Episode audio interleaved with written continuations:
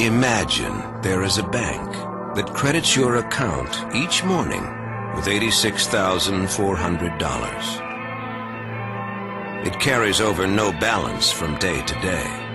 And every evening, it deletes whatever part of the balance you've failed to use during that day.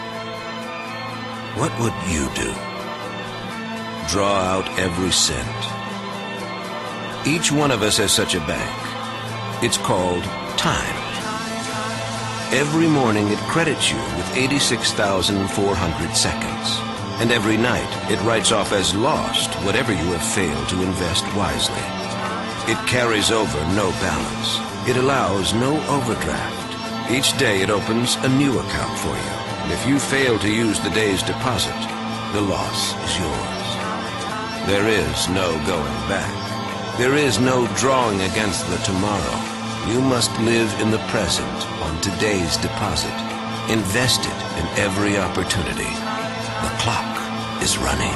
You've got to make the most of today, right here, right now. Right here, right now, right here, right now, right here, right now, right here, right now, right here, right now, right here, right now, right here, right now, right here, right now. To realize the value of one year, ask a student who failed a grade. To realize the value of one month, ask a mother who gave birth to a premature baby. To realize the value of one week, ask the editor of a weekly newspaper. To realize the value of one hour, ask a person who just missed a train.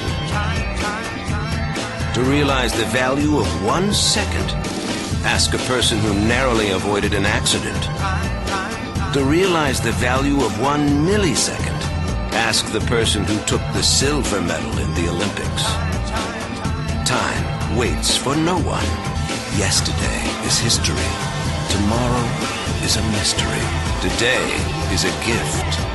That's why it's called the present.